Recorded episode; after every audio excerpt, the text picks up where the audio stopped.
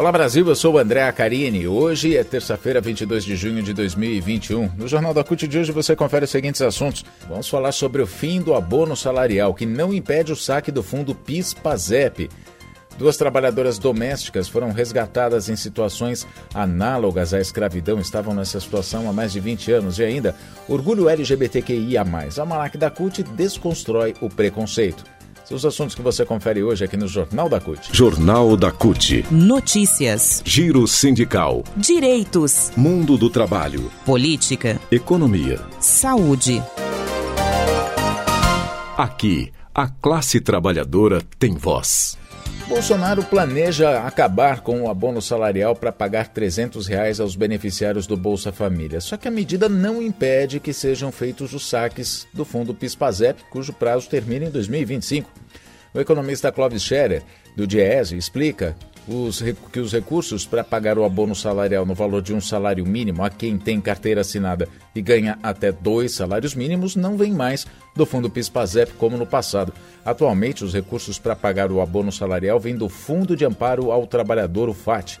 Isso significa que o fim do PIS/PASEP não interfere no pagamento do abono salarial e caso Bolsonaro resolva acabar com o, o, abono, como ele já anunciou, não vai ter interferência no saque das cotas dos valores que restam nas contas do extinto fundo PIS/PASEP.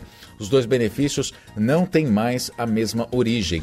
Ele diz o seguinte: ocorre que muita gente diz que vai sacar o PIS devido à sua origem, quando na verdade vai sacar o abono salarial. O fundo PIS/PASEP parou de ser alimentado, receber recursos. Só que os saldos nas contas individuais dos trabalhadores que não foram retiradas até agora estão lá à espera dos seus titulares. Em 1988, o PIS/PASEP, que pagava cotas aos trabalhadores uma vez ao ano, deixou de receber recursos de tributos pagos por empresas. Só que o dinheiro não foi retirado pelos trabalhadores. Continua no fundo corrigido monetariamente para que o trabalhador possa sacar suas cotas. No passado, isso obviamente teve muita gente que sacou as cotas, mas teve muita gente que não ainda. No ano passado, o governo editou uma medida provisória, a 946, que extinguiu o fundo e as contas foram transferidas para o Fundo de Garantia por Tempo de Serviço, FGTS, para que fosse mais fácil aos trabalhadores resgatar o valor da sua conta individual do PIS/PASEP. Os valores que o trabalhador esqueceu no fundo PIS/PASEP, que a gente disse agora, poderão ser sacados até 1 de junho de 2025. O caso do abono salarial é diferente já das cotas. Quem não recebeu o valor dentro do calendário da Caixa Econômica Federal tem até cinco anos para ir atrás desse recurso. Ou seja, quem deixou de receber em 2019, por exemplo, vai ter até 2024 para ir buscar.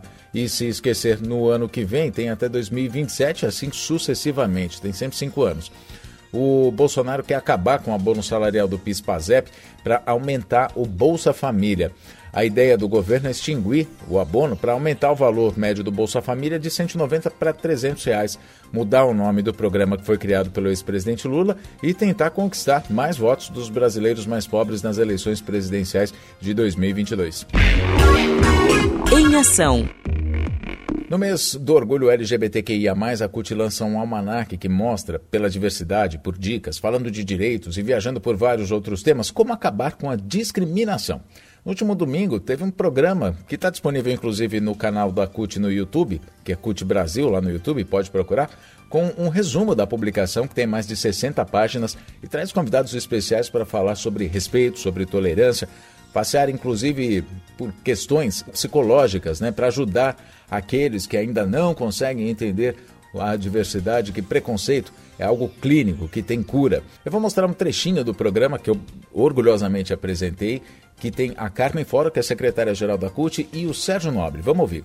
O Almanac LGBTQIA+, da CUT, é uma ideia que, de fato, abraça, acolhe a todos, algo que reflete o papel dos sindicatos e do movimento sindical. A gente quis saber da Carmen Foro, secretária-geral da CUT, qual é o sentimento em relação ao almanac. Carminha, a gente cumpriu nossa missão? Oi, André. Eu aproveito para parabenizar a elaboração deste belo material em parceria da CUT, através da Secretaria de Direitos Humanos e Políticas Sociais e o Solidarity Center. Este almanac não só abraça, é um abraço apertado de solidariedade e de aumento da visão da própria CUT em relação à diversidade da sua base. Esses companheiros, essas companheiras, para quem foi produzido esse material, merecem, neste momento turbulento do país, cada vez mais da nossa solidariedade, do nosso acolhimento, é, da nossa presença política na defesa, da nossa soma à ousadia desses companheiros e companheiras. Então, o Almanac é uma ferramenta importantíssima. E o Sérgio Nobre, presidente nacional da CUT, também fala da importância desse projeto. Fala aí, Sérgio. Oi, André, quero saudar você e todos que nos acompanham nesse programa. Com certeza o almanac chega em muito boa hora, porque infelizmente o preconceito tanto na sociedade quanto nos locais de trabalho é muito grande. Recentemente eu vi um dado de uma pesquisa estarrecedora, uma das muitas que tem sobre esse tema, que mostra que um quarto das empresas, dos empresários, não contratariam um trabalhador ou trabalhadora para cargo de direção, cargo de chefia, se for da população LGBTQIA+. Eles não escondem o preconceito. Por isso que os nossos sindicatos de base têm criado comitês em defesa dos direitos, contra o preconceito da população LGBTQIA+. E com certeza o almanac vai ser um grande instrumento de educação política nos locais de trabalho e também de orientação para a nossa militância que trabalha com esse tema. O Almanac LGBTQIA+, da CUT está disponível em versão PDF para você que quiser ler, né? pode ler online também, é só acessar cut.org.br barra ações. Só que o ações você escreve sem o cedilha e sem o tio, então fica ACOIS, tá bom? cut.org.br barra você pode ter acesso a esse Almanac, que é uma publicação que é incrível, eu recomendo. Notícias. Duas trabalhadoras domésticas foram resgatadas de situações de trabalho análogas à escravidão nos últimos dias no Brasil. Em São José dos Campos, interior de São Paulo, na sexta-feira, dia 18, uma operação do Ministério Público do Trabalho, da Secretaria de Inspeção do Trabalho e da Polícia Federal resgatou uma trabalhadora doméstica que era submetida à situação análoga à escravidão há 20 anos. Segundo o portal do MPT, a vítima não recebia salário, não tinha direito a férias, nem a descanso semanal e ainda era levada para viagens para continuar trabalhando enquanto a família aproveitava momentos de lazer. Os patrões retiveram seus documentos pessoais e a impediam de qualquer convivência social desde a adolescência. O empregador foi preso em flagrante. Em Anápolis, no estado de Goiás, foi resgatada uma trabalhadora de 42 anos que vivia em situação idêntica há pelo menos 30 anos. A ação na cidade da região metropolitana de Goiás foi no dia 28 de maio, mas o caso só foi divulgado na quinta-feira, dia 17. Por viver todo esse tempo com eles, para ela é difícil se separar, até mesmo entender que o que ela vivia, na verdade, se configurava como uma situação de escravidão, foi o que explicou o MPT. A trabalhadora de Anápolis, resgatada no dia 28 de maio, morava na casa dos patrões, um homem de, 40, de 82 anos e uma mulher de 80, sem registro nenhum na carteira, nem salário, nem descanso semanal remunerado, também não tinha convívio social.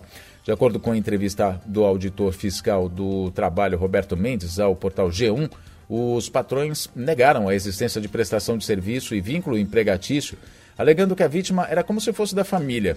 Segundo o relato da, do auditor, a vítima foi adotada no Piauí e levada para o Maranhão. A mãe morreu, ela fugiu dos maltratos do padrasto e foi levada por uma pessoa desconhecida para a casa desses patrões aos 12 anos, isso em agosto de 1990.